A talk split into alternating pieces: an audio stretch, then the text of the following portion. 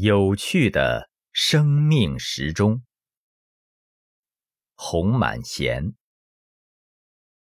黎明时分，鸟儿在枝头用歌声迎来初升的太阳。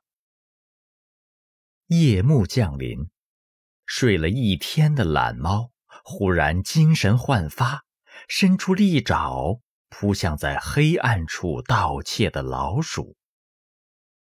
午夜，蜘蛛在墙角、树杈忙碌地编织着它的罗网。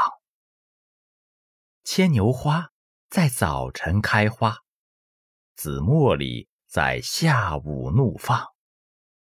夜来香晚间散发出浓郁的芳香。走进绚丽多姿的生物世界，我们会发现生物。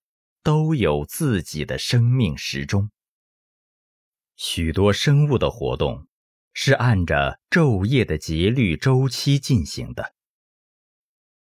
在海边滩涂上，又是另一番景象。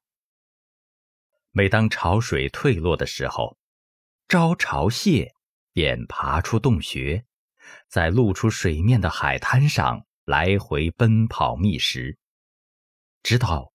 潮水涌来之前十分钟，他才赶忙爬回洞穴，并在洞口高举着那只粗壮有力的大螯，好像在招手示意，欢迎潮水的到来。因此，人们把它叫做“招潮蟹”。招潮蟹不仅随着潮水的起落觅食，而且。随着潮起潮落，改变身体的颜色。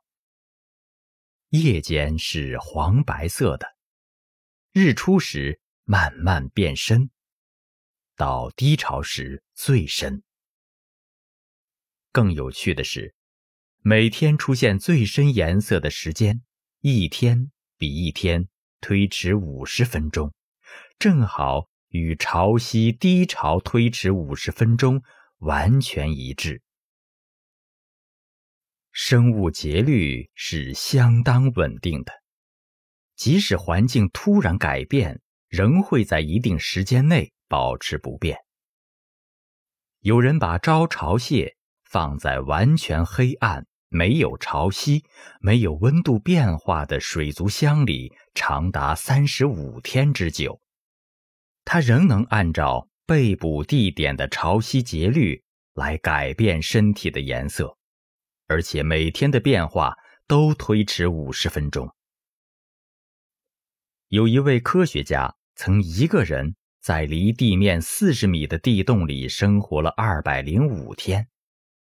虽然洞内没有自然的昼夜之分，没有任何计时器，但是他的活动仍能保持昼夜节律。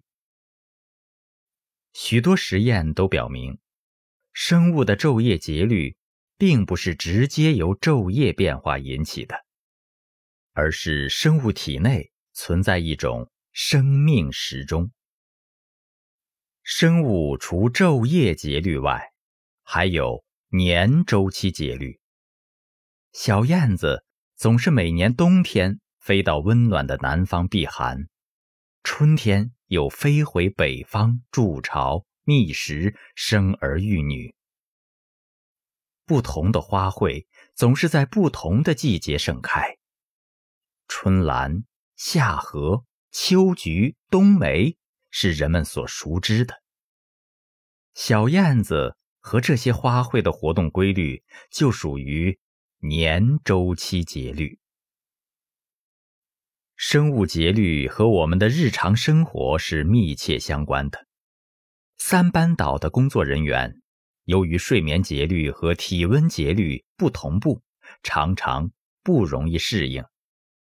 如果人长期定时从事某项工作，如按时起居、按时上班、定时进餐、定时排泄等，就能形成良好的生活节律。随意破坏良好的生活节律，往往会引起疾病。